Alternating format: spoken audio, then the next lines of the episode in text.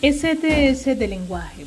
La STS nos propone para este ciclo 3 proponer una estrategia desde el área del lenguaje que integre la oralidad en los procesos de producción escrita a partir de situaciones auténticas de comunicación que circulan en el hogar.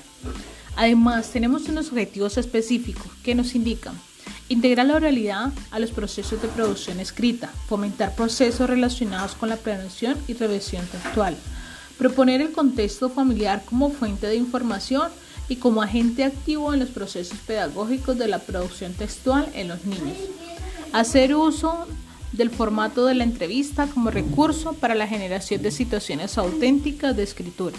Usar situaciones auténticas de escritura para la producción de textos significativos para el contexto del estudiante.